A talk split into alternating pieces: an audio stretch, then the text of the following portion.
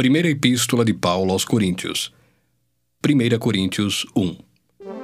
Paulo, chamado pela vontade de Deus para ser apóstolo de Jesus Cristo, e o irmão Sóstenes, à Igreja de Deus que está em Corinto, aos santificados em Cristo Jesus, chamados para ser santos com todos os que em todo lugar invocam o nome de nosso Senhor Jesus Cristo, Senhor deles e nosso, graça a vós outros e paz da parte de Deus, nosso Pai, e do Senhor Jesus Cristo. Sempre dou graças a meu Deus a vosso respeito, a propósito da sua graça, que vos foi dada em Cristo Jesus porque em tudo fostes enriquecidos nele, em toda a palavra e em todo conhecimento. Assim como o testemunho de Cristo tem sido confirmado em vós, de maneira que não vos falte nenhum dom, aguardando vós a revelação de nosso Senhor Jesus Cristo, o qual também vos confirmará até ao fim, para serdes irrepreensíveis no dia de nosso Senhor Jesus Cristo. Fiel é Deus, pelo qual fostes chamados à comunhão de seu Filho Jesus Cristo, nosso Senhor. Rogo-vos, irmãos, pelo nome de nosso Senhor Jesus Cristo, que faleis todos a mesma coisa, e que não haja entre vós divisões, antes sejais inteiramente unidos na mesma disposição mental e no mesmo parecer. Pois a vosso respeito, meus irmãos, fui informado pelos da casa de Cloe de que há contendas entre vós. Refiro-me ao fato de cada um de vós dizer: Eu sou de Paulo, e eu de Apolo, e eu de Cefas, e eu de Cristo. Acaso Cristo está dividido? Foi Paulo crucificado em favor de vós, ou fostes porventura batizados em nome de Paulo? Dou graças a Deus, porque a nenhum de vós batizei, exceto Crispo e Gaio, para que ninguém diga que fostes batizados em meu nome. Batizei também a casa de Estéfanas. Além destes, não me lembro se batizei algum outro, porque não me enviou Cristo para batizar, mas para pregar o Evangelho, não com sabedoria de palavra, para que se não anule a cruz de Cristo. Certamente a palavra da cruz é loucura para os que se perdem, mas para nós, que somos salvos, poder de Deus. Pois está escrito: Destruirei a sabedoria dos sábios e aniquilarei a inteligência dos instruídos. Onde está o sábio? Onde o escriba? Onde o inquiridor deste século? Porventura não tornou Deus louca a sabedoria do mundo? Visto como na sabedoria de Deus o mundo não o conheceu por sua própria sabedoria, aprove a Deus salvar os que creem pela loucura da pregação. Porque tanto os judeus pedem sinais como os gregos buscam sabedoria. Mas nós pregamos a Cristo crucificado, escândalo para os judeus, loucura para os gentios. Mas para os que foram chamados, tanto judeus como gregos, pregamos a Cristo, poder de Deus e sabedoria de Deus. Porque a loucura de Deus é mais sábia do que os homens, e a fraqueza de Deus é mais forte do que os homens. Irmãos, reparai, pois, na vossa vocação, visto que não foram chamados muitos sábios segundo a carne, nem muitos poderosos, nem muitos de nobre nascimento. Pelo contrário, Deus escolheu as coisas loucas do mundo para envergonhar os sábios e escolheu as coisas fracas do mundo para envergonhar as fortes. E Deus escolheu as coisas humildes do mundo e as desprezadas e aquelas que não são para reduzir a nada as que são a fim de que ninguém se vanglorie na presença de Deus. Mas vós sois dele em Cristo Jesus, o qual se nos tornou da parte de Deus sabedoria e justiça e santificação e redenção, para que, como está escrito, aquele que se gloria, glorie-se no Senhor. 1 Coríntios 2 eu, irmãos, quando fui ter convosco anunciando-vos o testemunho de Deus, não o fiz com ostentação de linguagem ou de sabedoria, porque decidi nada saber entre vós, senão a Jesus Cristo e este crucificado. E foi em fraqueza, temor e grande tremor que eu estive entre vós. A minha palavra e a minha pregação não consistiram em linguagem persuasiva de sabedoria, mas em demonstração do Espírito e de poder, para que a vossa fé não se apoiasse em sabedoria humana, e sim no poder de Deus. Entretanto, expomos sabedoria entre os experimentados, Não, porém, a sabedoria deste século, nem a dos poderosos desta época, que se reduzem a nada. Mas falamos a sabedoria de Deus em mistério, outrora oculta, a qual Deus preordenou desde a eternidade para a nossa glória.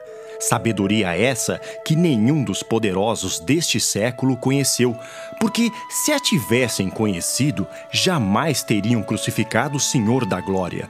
Mas, como está escrito, nem olhos viram, nem ouvidos ouviram, nem jamais penetrou em coração humano o que Deus tem preparado para aqueles que o amam. Mas Deus nolo revelou pelo Espírito, porque o Espírito a todas as coisas perscruta até mesmo as profundezas de Deus. Porque qual dos homens sabe as coisas do homem, senão seu próprio Espírito que nele está?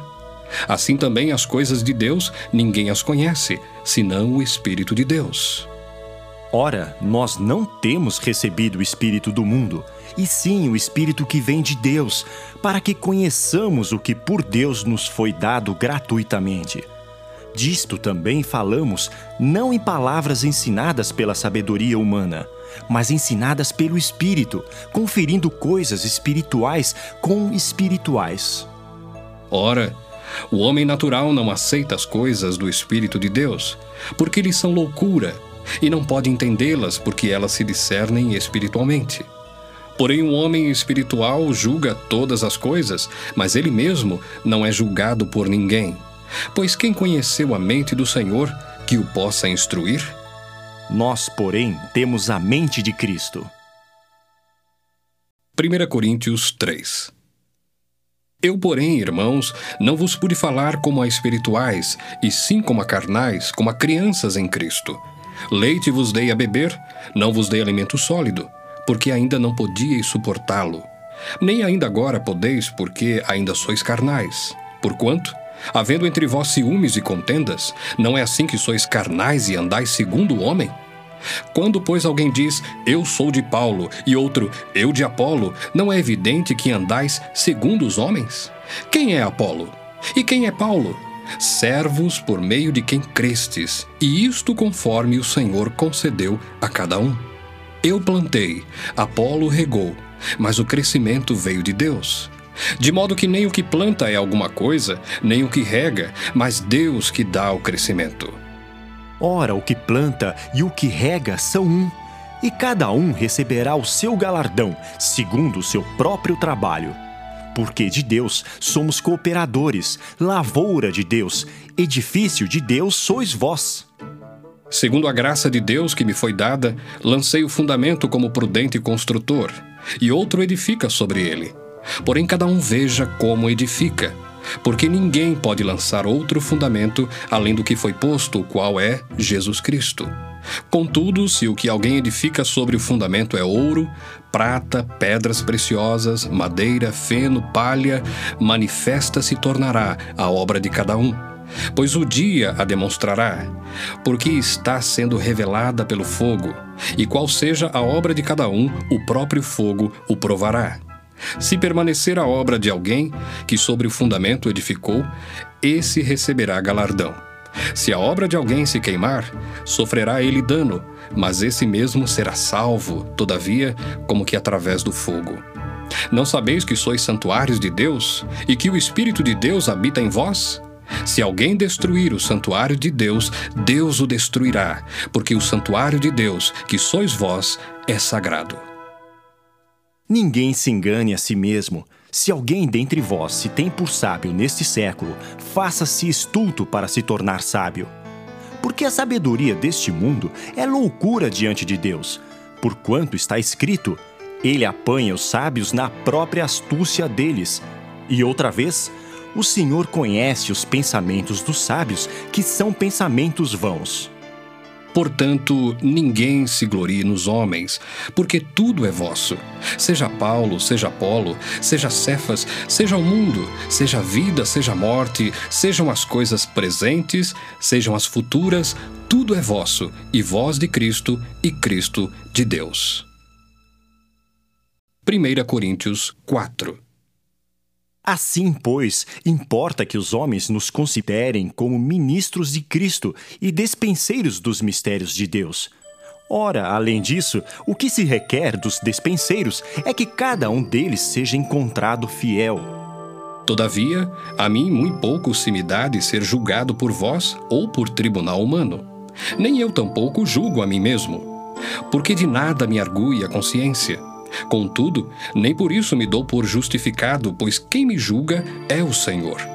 Portanto, nada julgueis antes do tempo, até que venha o Senhor, o qual não somente trará à plena luz as coisas ocultas das trevas, mas também manifestará os desígnios dos corações.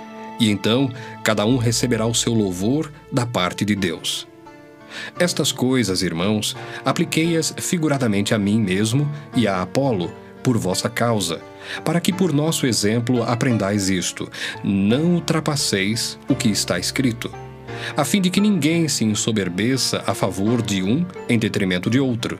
Pois quem é que te faz sobressair? E que tens tu que não tenhas recebido? E se o recebeste, por que te vanglorias como se o não tiveras recebido? Já estáis fartos, já estáis ricos, chegastes a reinar sem nós. Sim, tomara reinasseis, para que também nós viéssemos a reinar convosco. Porque a mim me parece que Deus nos pôs a nós, os apóstolos, em último lugar, como se fôssemos condenados à morte, porque nos tornamos espetáculo ao mundo, tanto a anjos como a homens. Nós somos loucos por causa de Cristo, e vós, sábios em Cristo. Nós fracos, e vós fortes. Vós nobres, e nós desprezíveis. Até a presente hora sofremos fome, e sede, e nudez. E somos esbofeteados, e não temos morada certa. E nos afadigamos, trabalhando com as nossas próprias mãos. Quando somos injuriados, bendizemos. Quando perseguidos, suportamos. Quando caluniados, procuramos conciliação. Até agora temos chegado a ser considerados lixo do mundo, escória de todos. Não vos escrevo estas coisas para vos envergonhar, pelo contrário, para vos admoestar como a filhos meus amados. Porque, ainda que tivesseis milhares de preceptores em Cristo, não teríeis, contudo, muitos pais, pois eu, pelo Evangelho, vos gerei em Cristo Jesus. Admoesto-vos, portanto, a que sejais meus imitadores. Por esta causa vos mandei Timóteo, que é meu filho amado e fiel no Senhor, o qual vos lembrará os meus caminhos em Cristo Jesus, como por toda parte ensino em cada igreja. Alguns se ensoberbeceram, como se eu não tivesse de ir ter convosco. Mas em breve irei visitar-vos, se o Senhor quiser, e então conhecerei não a palavra, mas o poder dos ensoberbecidos. Porque o reino de Deus consiste não em palavra, mas em poder. Que preferis? Irei a vós outros com vara ou com amor e espírito de mansidão? 1 Coríntios 5 Geralmente se ouve que há entre vós imoralidade, e imoralidade tal como nem mesmo entre os gentios, isto é, haver quem se atreva a possuir a mulher de seu próprio pai. E contudo andais vós ensoberbecidos, e não chegastes a lamentar, para que fosse tirado do vosso meio quem tamanho ultraje praticou? Eu, na verdade, ainda que ausente em pessoa, mas presente em espírito, já sentenciei como se estivesse presente, que o autor de tal infâmia seja, em nome do Senhor Jesus, reunidos vós e o meu espírito com o poder de Jesus, nosso Senhor, entregue a Satanás para a destruição da carne, a fim de que o espírito seja salvo no dia do Senhor Jesus. Não é boa a vossa jactância não sabeis que um pouco de fermento leveda a massa toda? Lançai fora o velho fermento, para que sejais nova massa, como sois de fato sem fermento. Pois também Cristo, nosso Cordeiro Pascal, foi imolado. Por isso, celebremos a festa não com o velho fermento, nem com o fermento da maldade e da malícia, e sim com os asmos da sinceridade e da verdade. Já em carta vos escrevi que não vos associeis com os impuros. Refiro-me com isto não propriamente aos impuros deste mundo, ou aos avarentos, ou roubadores, ou idólatras, pois neste caso teríeis de sair do mundo. Mas agora vos escrevo que não vos associeis com alguém que, dizendo-se irmão, for impuro, ou avarento, ou idólatra, ou maldizente, ou beberrão, ou roubador, com esse tal, nem ainda comais. Pois com que direito haveria eu de julgar os de fora? Não julgais vós os de dentro? Os de fora, porém, Deus os julgará. Expulsai, pois, de entre vós o malfeitor. 1 Coríntios 6 Aventura-se algum de vós, tendo questão contra outro, a submetê-lo a juízo perante os injustos e não perante os santos? Ou não sabeis que os santos hão de julgar o mundo? Ora, se o mundo deverá ser julgado por vós, sois acaso indignos de julgar as coisas mínimas? Não sabeis que havemos de julgar os próprios anjos? Quanto mais as coisas desta vida. Entretanto, vós, quando tendes a julgar negócios terrenos, constituís um tribunal daqueles que não têm nenhuma aceitação na igreja. Para vergonha, vou-lo digo: não há porventura nem ao menos um sábio entre vós que possa julgar no meio da irmandade? Mas irá um irmão a juízo contra outro, isto perante incrédulos. O só existir entre vós demandas já é completa derrota para vós outros. Por que não sofreis antes a injustiça? Por que não sofreis antes o dano? Mas vós mesmos fazeis a injustiça e fazeis o dano, e isto aos próprios irmãos. Ou não sabeis que os injustos não herdarão o reino de Deus? Não vos enganeis. Nem impuros, nem idólatras, nem adúlteros, nem efeminados, nem sodomitas, nem ladrões, nem avarentos, nem bêbados, nem maldizentes, nem roubadores herdarão o reino de Deus. Tais fostes alguns de vós, mas vós vos lavastes, mas fostes santificados, mas fostes justificados em o nome do Senhor Jesus Cristo e no Espírito do nosso Deus. Todas as coisas me são lícitas, mas nem todas convêm. Todas as coisas me são lícitas, mas eu não me deixarei dominar por nenhuma delas. Os alimentos são para o estômago, e o estômago para os alimentos. Mas Deus destruirá tanto estes como aquele. Porém, o corpo não é para a impureza, mas para o Senhor, e o Senhor para o corpo. Deus ressuscitou o Senhor e também nos ressuscitará a nós pelo seu poder. Não sabeis que os vossos corpos são membros de Cristo?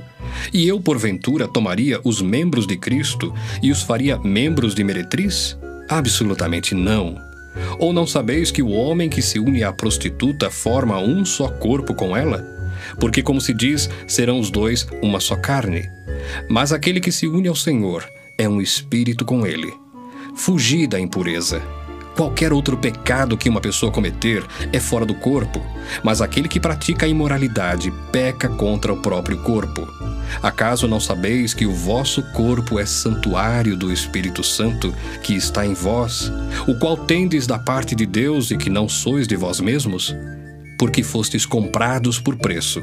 Agora, pois, glorificai a Deus no vosso corpo. 1 Coríntios 7 Quanto ao que me escrevestes, é bom que o homem não toque em mulher. Mas por causa da impureza, cada um tem a sua própria esposa, e cada uma o seu próprio marido. O marido conceda à esposa o que lhe é devido, e também, semelhantemente, a esposa ao seu marido. A mulher não tem poder sobre o seu próprio corpo, e sim o marido. E também, semelhantemente, o marido não tem poder sobre o seu próprio corpo, e sim a mulher. Não vos priveis um ao outro, salvo talvez por mútuo consentimento, por algum tempo, para vos dedicardes à oração e novamente vos ajuntardes, para que Satanás não vos tente por causa da incontinência. E isto vos digo como concessão e não por mandamento. Quero que todos os homens sejam tais como também eu sou. No entanto, cada um tem de Deus o seu próprio dom. Um, na verdade, de um modo, outro, de outro. E aos solteiros e viúvos digo que lhes seria bom se permanecessem no estado em que também eu vivo. Caso, porém, não se dominem, que se casem, porque é melhor casar do que viver abrasado. Ora, aos casados ordeno, não eu, mas o Senhor, que a mulher não se separe do marido. Se, porém, ela vier a separar-se, que não se case, ou que se reconcilie com seu marido, e que o marido não se aparte de sua mulher Aos mais digo eu, não, Senhor, se algum irmão tem mulher incrédula e esta consente em morar com ele, não a abandone. E a mulher que tem marido incrédulo e este consente em viver com ela, não deixe o marido porque o marido incrédulo é santificado no convívio da esposa, e a esposa incrédula é santificada no convívio do marido crente. Doutra sorte, os vossos filhos seriam impuros, porém agora são santos. Mas se o descrente quiser apartar-se, que se aparte. Em tais casos, não fica sujeito à servidão nem o irmão, nem a irmã. Deus vos tem chamado à paz. Pois como sabes, ó mulher, se salvarás teu marido? Ou como sabes, ó marido, se salvarás tua mulher? Ande cada um segundo o Senhor lhe tem distribuído, cada um conforme Deus o tem chamado. É assim que ordeno em todas as igrejas. Foi alguém chamado estando circunciso? Não desfaça a circuncisão. Foi alguém chamado estando incircunciso? Não se faça circuncidar. A circuncisão em si não é nada. A incircuncisão também nada é mas o que vale é guardar as ordenanças de Deus. Cada um permaneça na vocação em que foi chamado. Foste chamado sendo escravo? Não te preocupes com isso. Mas se ainda podes tornar-te livre, aproveita a oportunidade. Porque o que foi chamado no Senhor sendo escravo é liberto do Senhor. Semelhantemente, o que foi chamado sendo livre é escravo de Cristo. Por preço fostes comprados. Não vos torneis escravos de homens. Irmãos, cada um permaneça diante de Deus naquilo em que foi chamado. Com respeito às virgens, não tenho mandamento do Senhor, porém dou minha opinião como tendo recebido do Senhor a misericórdia de ser fiel. Considero, por causa da angustiosa situação presente, ser bom para o homem permanecer assim como está. Estás casado? Não procure separar-te. Estás livre de mulher? Não procures casamento. Mas se te casares, com isto não pecas. E também se a virgem se casar, por isso não peca. Ainda assim, tais pessoas sofrerão angústia na carne, e eu quisera poupar-vos. Isto, porém, vos digo, irmãos: o tempo se abrevia. O que resta é que não só os casados sejam como se o não fossem, mas também os que choram como se não chorassem, e os que se alegram como se não se alegrassem e os que compram como se nada possuíssem, e os que se utilizam do mundo como se dele não usassem, porque a aparência deste mundo passa. O que realmente eu quero é que estejais livres de preocupações. Quem não é casado cuida das coisas do Senhor, de como agradar ao Senhor. Mas o que se casou cuida das coisas do mundo, de como agradar à esposa, e assim está dividido. Também a mulher, tanto a viúva como a virgem, cuida das coisas do Senhor para ser santa, assim no corpo como no espírito. A que se casou, porém, se preocupa com as coisas do mundo, de como agradar ao marido. Digo isto em favor dos vossos próprios interesses. Não que eu pretenda enredar-vos, mas somente para o que é decoroso e vos facilite o consagrar-vos desimpedidamente ao Senhor. Entretanto, se alguém julga que trata sem decoro a sua filha, estando já a passar-lhe a flor da idade e as circunstâncias o exigem, faça o que quiser. Não peca, que se casem. Todavia, o que está firme em seu coração, não tendo necessidade, mas domínio sobre o seu próprio arbítrio, e isto bem firmado no seu ânimo, para conservar virgem a sua filha, bem fará. E assim, quem casa a sua filha virgem, faz bem quem não a casa, faz melhor. A mulher está ligada enquanto vive o marido. Contudo, se falecer o marido, fica livre para casar com quem quiser, mas somente no Senhor. Todavia, será mais feliz se permanecer viúva, segundo a minha opinião, e penso que também eu tenho o Espírito de Deus. 1 Coríntios 8 no que se refere às coisas sacrificadas a ídolos, reconhecemos que todos somos senhores do saber. O saber ensoberbece, mas o amor edifica. Se alguém julga saber alguma coisa, com efeito, não aprendeu ainda como convém saber. Mas se alguém ama a Deus, esse é conhecido por ele. No tocante à comida sacrificada a ídolos, sabemos que o ídolo de si mesmo nada é no mundo e que não há senão um só Deus. Porque, ainda que há também alguns que se chamem deuses, quer no céu ou sobre a terra, como há muitos deuses e muitos senhores, todavia para nós há um só Deus, o Pai, de quem são todas as coisas e para quem existimos, e um só Senhor Jesus Cristo, pelo qual são todas as coisas, e nós também por ele. Entretanto, não há esse conhecimento em todos porque alguns, por efeito da familiaridade até agora com o ídolo, ainda comem dessas coisas como a ele sacrificadas, e a consciência destes, por ser fraca, vem a contaminar-se. Não é a comida que nos recomendará a Deus, pois nada perderemos se não comermos, e nada ganharemos se comermos.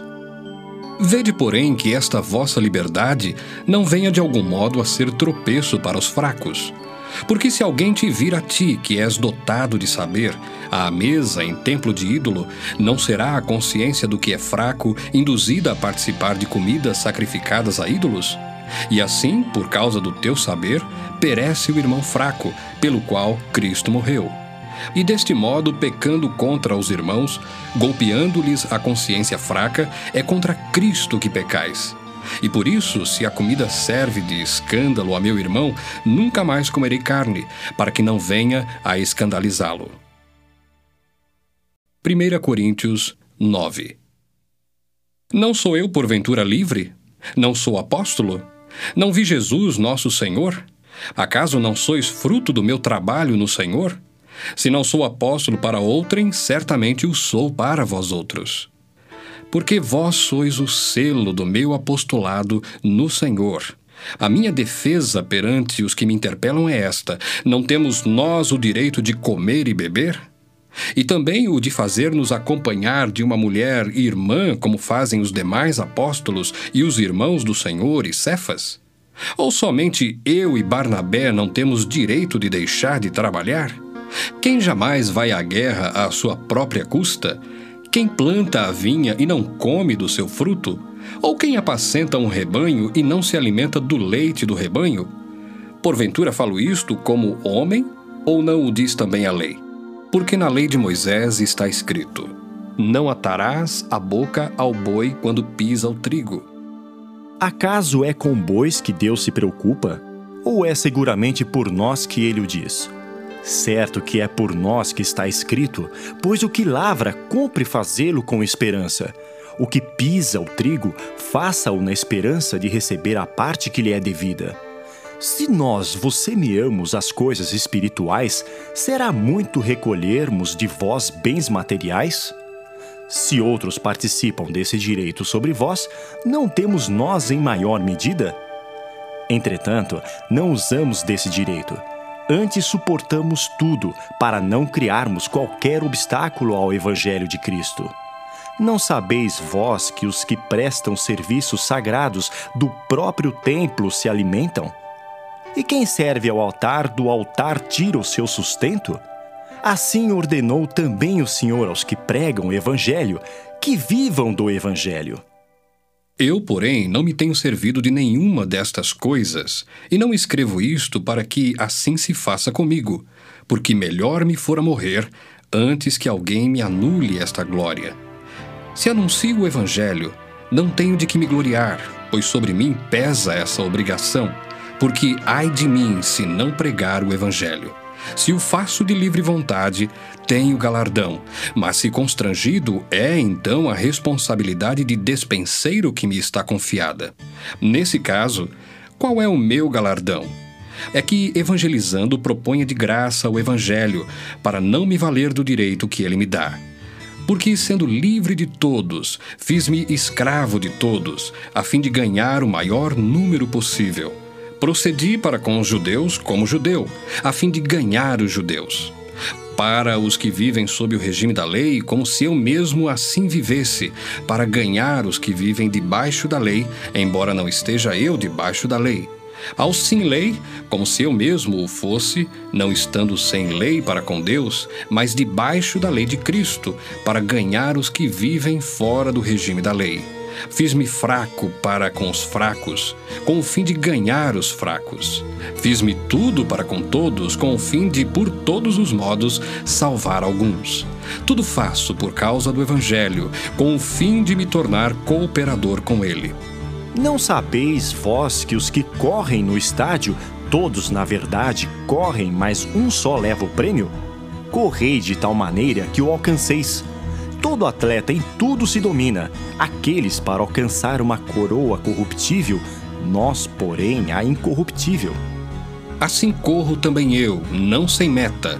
Assim luto, não como desferindo golpes no ar, mas esmurro o meu corpo e o reduzo à escravidão, para que, tendo pregado a outros, não venha eu mesmo a ser desqualificado.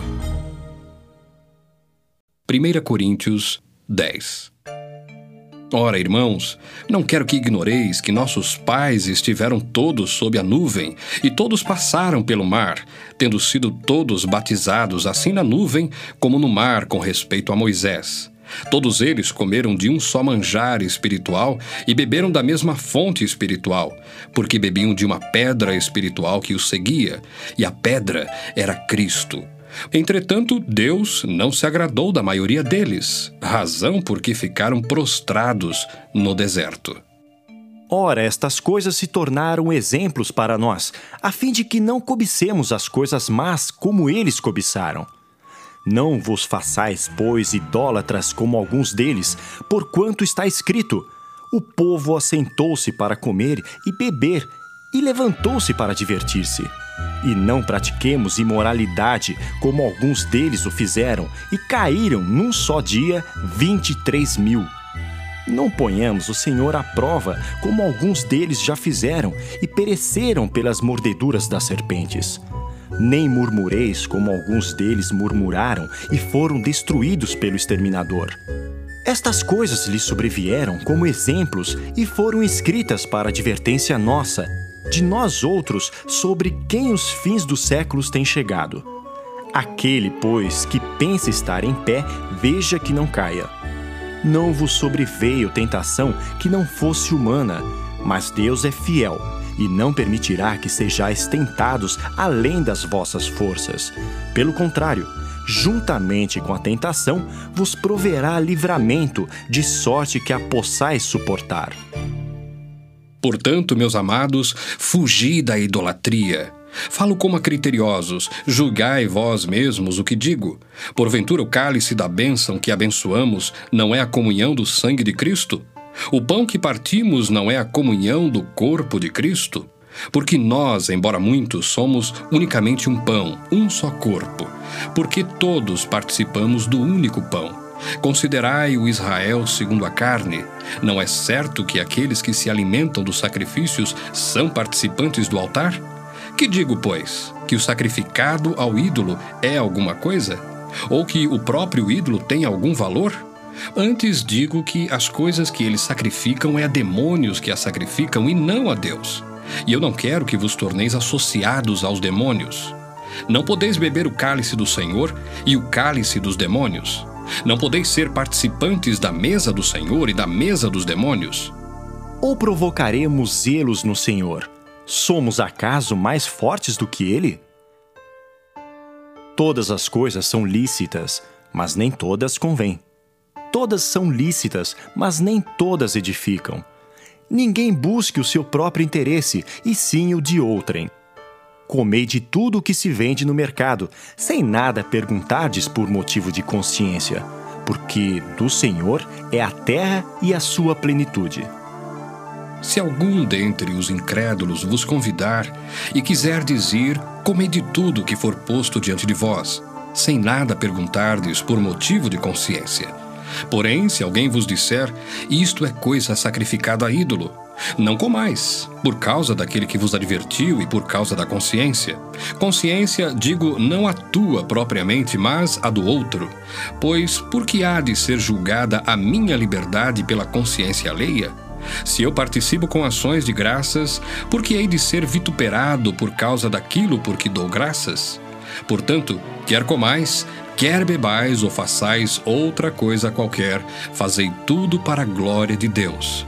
Não vos torneis causa de tropeço nem para judeus, nem para gentios, nem tampouco para a igreja de Deus, assim como também eu procuro em tudo ser agradável a todos, não buscando o meu próprio interesse, mas o de muitos, para que sejam salvos. 1 Coríntios 11 Sede meus imitadores, como também eu sou de Cristo. De fato, eu vos louvo porque em tudo vos lembrais de mim e retendes as tradições, assim como vô-las entreguei. Quero, entretanto, que saibais ser Cristo cabeça de todo homem, e o homem o cabeça da mulher, e Deus o cabeça de Cristo. Todo homem que ora ou profetiza tendo a cabeça coberta, desonra a sua própria cabeça. Toda mulher, porém, que ora ou profetiza com a cabeça sem véu, desonra a sua própria cabeça, porque é como se a tivesse rapada. Portanto, se a mulher não usa véu, nesse caso, que rape o cabelo. Mas se lhe é vergonhoso tosquear-se ou rapar-se, cumpre-lhe usar véu. Porque, na verdade, o homem não deve cobrir a cabeça, por ser ele imagem e glória de Deus, mas a mulher é glória do homem. Porque o homem não foi feito da mulher, e sim a mulher do homem. Porque também o homem não foi criado por causa da mulher, e sim a mulher por causa do homem. Portanto, deve a mulher, por causa dos anjos, trazer véu na cabeça como sinal de autoridade. No Senhor, todavia, nem a mulher é independente do homem, nem o homem independente da mulher. Porque, como provém a mulher do homem, assim também o homem é nascido da mulher, e tudo vem de Deus. Julgai entre vós mesmos: é próprio que a mulher ore a Deus sem trazer o véu? Ou não vos ensina a própria natureza ser desonroso para o homem usar cabelo comprido? E que, tratando-se da mulher, é para ela uma glória? Pois o cabelo lhe foi dado em lugar de mantilha Contudo, se alguém quer ser contencioso, saiba que nós não temos tal costume, nem as igrejas de Deus. Nisto, porém, que vos prescrevo, não vos louvo, porquanto vos ajuntais, não para melhor, e sim para pior. Porque antes de tudo estou informado haver divisões entre vós quando vos reunis na igreja, e eu em parte o creio porque até mesmo importa que haja partidos entre vós, para que também os aprovados se tornem conhecidos em vosso meio. Quando, pois, vos reunis no mesmo lugar, não é a ceia do Senhor que comeis. Porque ao comerdes, cada um toma antecipadamente a sua própria ceia. E há quem tenha fome, ao passo que há também quem se embriague. Não tendes, porventura, casas onde comer e beber? Ou menosprezais a igreja de Deus e envergonhais os que nada têm? Que vos direi? Louvar-vos-ei? Nisto certamente não vos louvo. Porque eu recebi do Senhor o que também vos entreguei, que o Senhor Jesus, na noite em que foi traído, tomou o pão. E tendo dado graças, o partiu e disse: Isto é o meu corpo, que é dado por vós, fazei isto em memória de mim.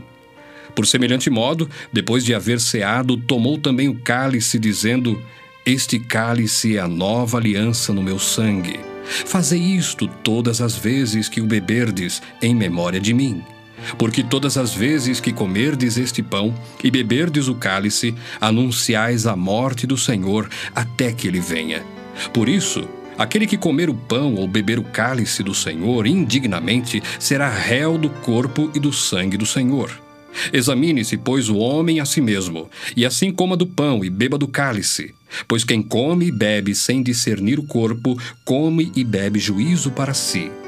Eis a razão por que há entre vós muitos fracos e doentes, e não poucos que dormem. Porque se nos julgássemos a nós mesmos, não seríamos julgados. Mas quando julgados, somos disciplinados pelo Senhor, para não sermos condenados com o mundo. Assim, pois, irmãos meus, quando vos reunis para comer, esperai uns pelos outros. Se alguém tem fome, coma em casa, a fim de não vos reunirdes para juízo.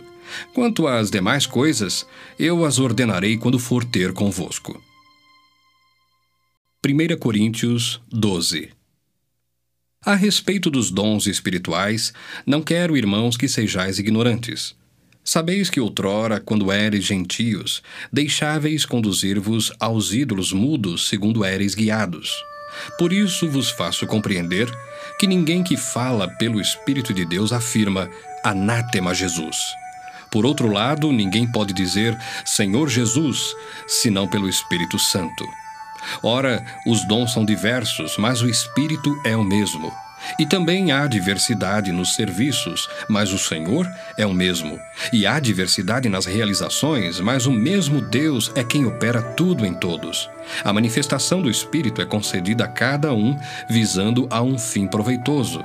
Porque a um é dada mediante o Espírito a palavra da sabedoria, e a outro, segundo o mesmo Espírito, a palavra do conhecimento. A outro, no mesmo Espírito, a fé. E a outro, no mesmo espírito, dons de curar, a outros, operações e milagres, a outro, profecia, a outro, discernimento de espíritos, a um, variedade de línguas, e a outro, capacidade para interpretá-las. Mas um só e o mesmo Espírito realiza todas estas coisas, distribuindo-as como lhe apraz a cada um individualmente. Porque assim como o corpo é um e tem muitos membros, e todos os membros, sendo muitos, constituem um só corpo, assim também com respeito a Cristo. Pois em um só Espírito todos nós fomos batizados em um corpo, quer judeus, quer gregos, quer escravos, quer livres. E a todos nós foi dado beber de um só Espírito, porque também o corpo não é um só membro, mas muitos.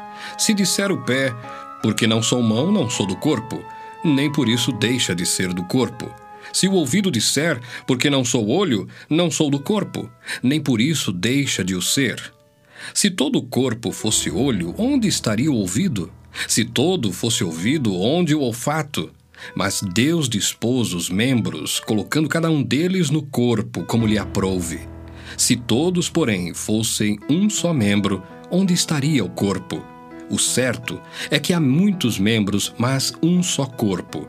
Não podem os olhos dizer à mão: Não precisamos de ti, nem ainda a cabeça aos pés: Não preciso de vós. Pelo contrário, os membros do corpo que parecem ser mais fracos são necessários. E os que nos parecem menos dignos no corpo, a estes damos muito maior honra. Também os que em nós não são decorosos, revestimos de especial honra. Mas os nossos membros nobres não têm necessidade disso. Contudo, Deus coordenou o corpo, concedendo muito mais honra àquilo que menos tinha, para que não haja divisão no corpo. Pelo contrário, cooperem os membros com igual cuidado em favor uns dos outros. De maneira que, se um membro sofre, todos sofrem com ele. E se um deles é honrado, com ele todos se regozijam. Ora, vós sois corpo de Cristo, e individualmente membros desse corpo. A uns estabeleceu Deus na igreja, primeiramente apóstolos, em segundo lugar, profetas, em terceiro lugar, mestres, depois, operadores de milagres, depois, dons de curar, socorros, governos, variedades de línguas. Porventura são todos apóstolos? Ou todos profetas? São todos mestres ou operadores de milagres? Têm todos dons de curar? Falam todos em outras línguas? Interpretam-nas todos? Entretanto, procurai com zelo os melhores dons. E eu passo a mostrar-vos ainda um caminho sobremodo excelente. 1 Coríntios 13 Ainda que eu fale as línguas dos homens e dos anjos, se não tiver amor, serei como bronze que soa ou como símbolo que retine. Ainda que eu tenha o dom de profetizar e conheça todos os mistérios e toda a ciência, ainda que eu tenha tamanha fé a ponto de transportar montes, se não tiver amor, nada serei. E ainda que eu distribua todos os meus bens entre os pobres, e ainda que entregue o meu próprio corpo para ser queimado, se não tiver amor, nada disso me aproveitará. O amor é paciente é benigno. O amor não arde em ciúmes, não se ufana, não se ensoberbece, não se conduz inconvenientemente, não procura os seus interesses, não se exaspera, não se ressente do mal, não se alegra com a injustiça, mas regozija-se com a verdade.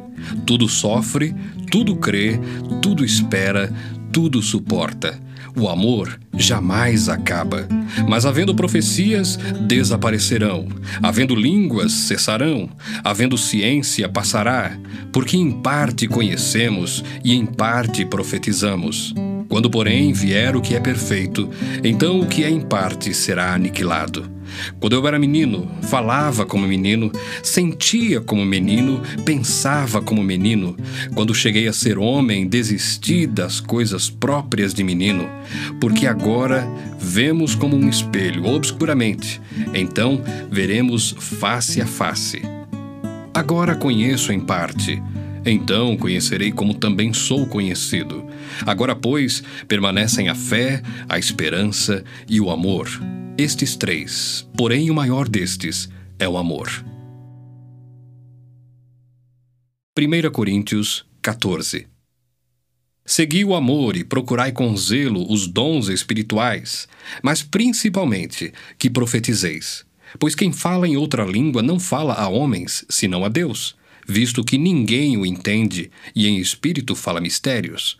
Mas o que profetiza fala aos homens, edificando, exortando e consolando. O que fala em outra língua a si mesmo se edifica, mas o que profetiza edifica a igreja. Eu quisera que vós todos falasseis em outras línguas, muito mais, porém, que profetizasseis pois quem profetiza é superior ao que fala em outras línguas, salvo se as interpretar, para que a igreja receba a edificação. Agora, porém, irmãos, se eu for ter convosco falando em outras línguas, em que vos aproveitarei se vos não falar por meio de revelação, ou de ciência, ou de profecia, ou de doutrina?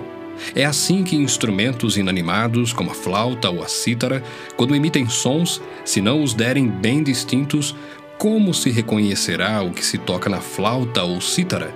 Pois também, se a trombeta der som incerto, quem se preparará para a batalha? Assim vós, se com a língua não disserdes palavra compreensível, como se entenderá o que dizeis? Porque estareis como se falasseis ao ar. Há sem dúvida muitos tipos de vozes no mundo, nenhum deles, contudo, sem sentido. Se eu, pois, ignorar a significação da voz, serei estrangeiro para aquele que fala, e ele estrangeiro para mim. Assim também vós, visto que desejais dons espirituais, procurai progredir para a edificação da igreja. Pelo que o que fala em outra língua deve orar para que a possa interpretar. Porque se eu orar em outra língua, o meu espírito ora de fato, mas a minha mente fica infrutífera. Que farei, pois? Orarei com o espírito, mas também orarei com a mente. Cantarei com o espírito, mas também cantarei com a mente. E se tu bendisseres apenas em espírito, como dirá o indouto o Amém depois da tua ação de graças? Visto que não entende o que dizes. Porque tu, de fato, dás bem as graças, mas o outro não é edificado. Dou graças a Deus porque falo em outras línguas mais do que todos vós. Contudo, prefiro falar na igreja cinco palavras com o meu entendimento para instruir outros a falar dez mil palavras em outra língua. Irmãos, não sejais meninos no juízo, na malícia sim, sede crianças, quanto ao juízo, sede homens amadurecidos. Na lei está escrito: Falarei a este povo por homens de outras línguas e por lábios de outros povos, e nem assim me ouvirão, diz o Senhor. De sorte que as línguas constituem um sinal não para os crentes, mas para os incrédulos. Mas a profecia não é para os incrédulos, e sim para os que creem. Se, pois, toda a igreja se reunir no mesmo lugar, e todos se puserem a falar em outras línguas, no caso de entrarem indoutos ou incrédulos, não dirão porventura que estáis loucos? Porém, se todos profetizarem e entrar algum incrédulo ou indouto, é ele por todos convencido e por todos julgado. Tornam-se-lhes manifestos os segredos do coração, e assim, prostrando-se com a face em terra, adorará a Deus, testemunhando que Deus está de fato no meio de vós. Que fazer, pois, irmãos? Quando vos reunis, um tem salmo, outro doutrina, este traz revelação, aquele outra língua, e ainda outro interpretação. Seja tudo feito para edificação. No caso de alguém falar em outra língua, que não sejam mais do que dois ou quando muito três, e isto sucessivamente, e haja quem interprete. Mas não havendo intérprete, fique calado na igreja, falando consigo mesmo e com Deus. Tratando-se de profetas, falem apenas dois ou três, e os outros julguem. Se, porém, vier revelação a outrem que esteja sentado, cale-se o primeiro. Porque todos podereis profetizar um após outro, para todos aprenderem e serem consolados. Os espíritos dos profetas estão sujeitos aos próprios profetas, porque Deus não é de confusão, e sim de paz. Como em todas as igrejas dos santos, conservem-se as mulheres caladas nas igrejas, porque não lhes é permitido falar, mas estejam submissas como também a lei o determina. Se, porém, querem aprender alguma coisa, interroguem em casa o seu próprio marido, porque para a mulher é vergonhoso falar na igreja. Porventura, a palavra de Deus se originou no meio de vós, ou veio ela exclusivamente para vós outros? Se alguém se considera profeta ou espiritual, reconheça ser mandamento do Senhor o que vos escrevo. E se alguém o ignorar, será ignorado. Portanto, meus irmãos, procurai com zelo o dom de profetizar e não proibais o falar em outras línguas. Tudo, porém, seja feito com decência e ordem. 1 Coríntios 15 Irmãos, venho lembrar-vos o evangelho que vos anunciei, o qual recebestes e no qual ainda perseverais. Por ele também sois salvos, se retiverdes a palavra tal como vô-la preguei, a menos que tenhais crido em vão. Antes de tudo, vos entreguei o que também recebi, que Cristo morreu pelos nossos pecados segundo as Escrituras, e que foi sepultado e ressuscitou ao terceiro dia segundo as Escrituras e apareceu a Cefas, e depois aos doze. Depois foi visto por mais de quinhentos irmãos de uma só vez, dos quais a maioria sobrevive até agora, porém alguns já dormem. Depois foi visto por Tiago, mais tarde por todos os apóstolos, e afinal, depois de todos, foi visto também por mim, como por um nascido fora de tempo porque eu sou o menor dos apóstolos, que mesmo não sou digno de ser chamado apóstolo, pois persegui a igreja de Deus. Mas, pela graça de Deus, sou o que sou. E a sua graça que me foi concedida não se tornou vã. Antes, trabalhei muito mais do que todos eles. Todavia, não eu, mas a graça de Deus comigo. Portanto, seja eu ou sejam eles, assim pregamos e assim crestes.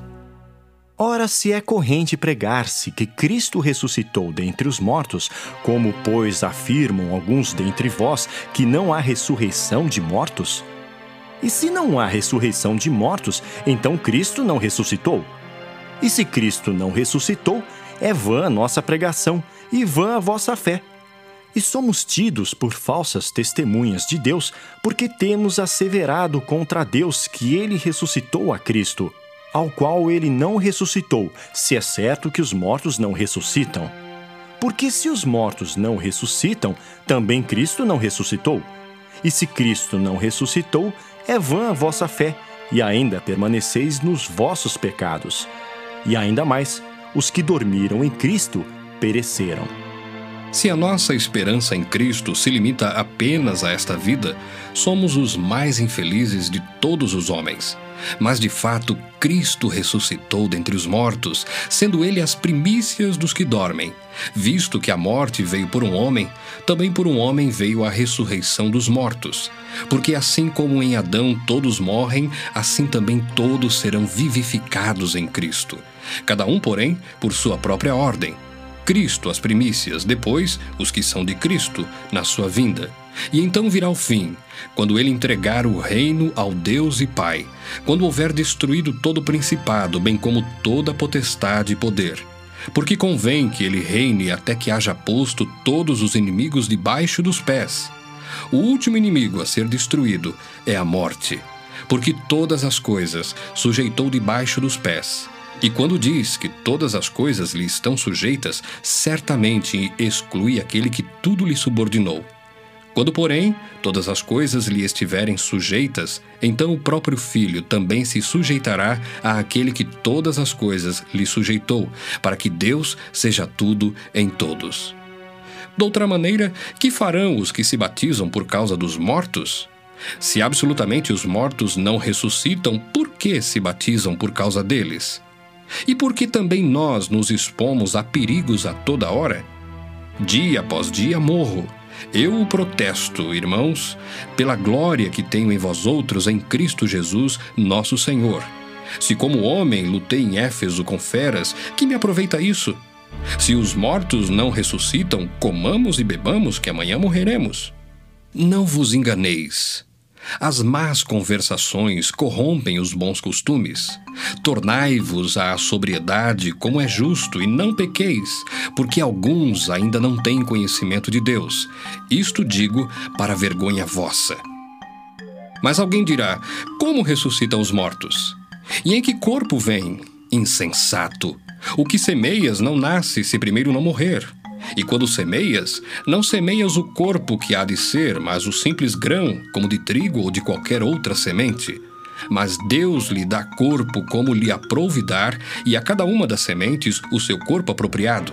Nem toda carne é a mesma, porém uma é a carne dos homens, outra a dos animais, outra a das aves e outra a dos peixes. Também há corpos celestiais e corpos terrestres, e sem dúvida, uma é a glória dos celestiais e outra a dos terrestres. Uma é a glória do sol, outra a glória da lua e outra a das estrelas, porque até entre estrela e estrela há diferenças de esplendor. Pois assim também é a ressurreição dos mortos. Semeia-se o corpo na corrupção, ressuscita na incorrupção. Semeia-se em desonra, ressuscita em glória. Semeia-se em fraqueza, ressuscita em poder. Semeia-se corpo natural, ressuscita corpo espiritual. Se há corpo natural, há também corpo espiritual. Pois assim está escrito: o primeiro homem, Adão, foi feito alma vivente. O último Adão, porém, é espírito vivificante. Mas não é primeiro o espiritual e sim o natural, depois o espiritual. O primeiro homem, formado da terra, é terreno. O segundo homem é do céu. Como foi o primeiro homem, o terreno, tais são também os demais homens terrenos. E como é o homem celestial, tais também os celestiais. E assim como trouxemos a imagem do que é terreno, devemos trazer também a imagem do celestial. Isto afirmo, irmãos, que a carne e o sangue não podem herdar o reino de Deus, nem a corrupção herdar a incorrupção. Eis que vos digo um mistério. Nem todos dormiremos, mas transformados seremos todos, num momento, num abrir e fechar de olhos, ao ressoar da última trombeta. A trombeta soará, os mortos ressuscitarão incorruptíveis e nós seremos transformados. Porque é necessário que este corpo corruptível se revista da incorruptibilidade e que o corpo mortal se revista da imortalidade. E quando este corpo corruptível se revestir da incorruptibilidade e o que é mortal se revestir de imortalidade, então se cumprirá a palavra que está escrita: Tragada foi a morte pela vitória. Onde está, a morte, a tua vitória? Onde está, a morte, o teu aguilhão? O aguilhão da morte é o pecado, e a força do pecado é a lei. Graças a Deus que nos dá a vitória por intermédio de nosso Senhor Jesus Cristo. Portanto, meus amados irmãos, sede firmes, inabaláveis e sempre abundantes na obra do Senhor, sabendo que no Senhor o vosso trabalho não é vão. 1 Coríntios 16 Quanto à coleta para os santos, fazei vós também como ordenei às igrejas da Galácia no primeiro dia da semana, cada um de vós ponha de parte em casa conforme a sua prosperidade e vá juntando para que se não façam coletas quando eu for. E quando tiver chegado, enviarei com cartas para levarem as vossas dádivas a Jerusalém aqueles que aprovardes. Se convier que eu também vá, eles irão comigo. Irei ter convosco por ocasião da minha passagem pela Macedônia, porque devo percorrer a Macedônia. E bem pode ser que convosco me demore ou mesmo passe o inverno, para que me encaminheis nas viagens que eu tenha de fazer. Porque não quero agora ver-vos apenas de passagem, pois espero permanecer convosco algum tempo, se o Senhor o permitir. Ficarei, porém, em Éfeso até ao Pentecostes, porque uma porta grande e oportuna para o trabalho se me abriu e há muitos adversários. E se Timóteo for, vede que esteja sem receio entre vós, porque trabalha na obra do Senhor como também eu.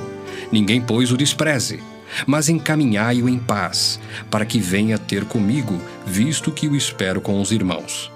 Acerca do irmão Apolo, muito lhe tenho recomendado que fosse ter convosco em companhia dos irmãos, mas de modo algum era vontade dele ir agora.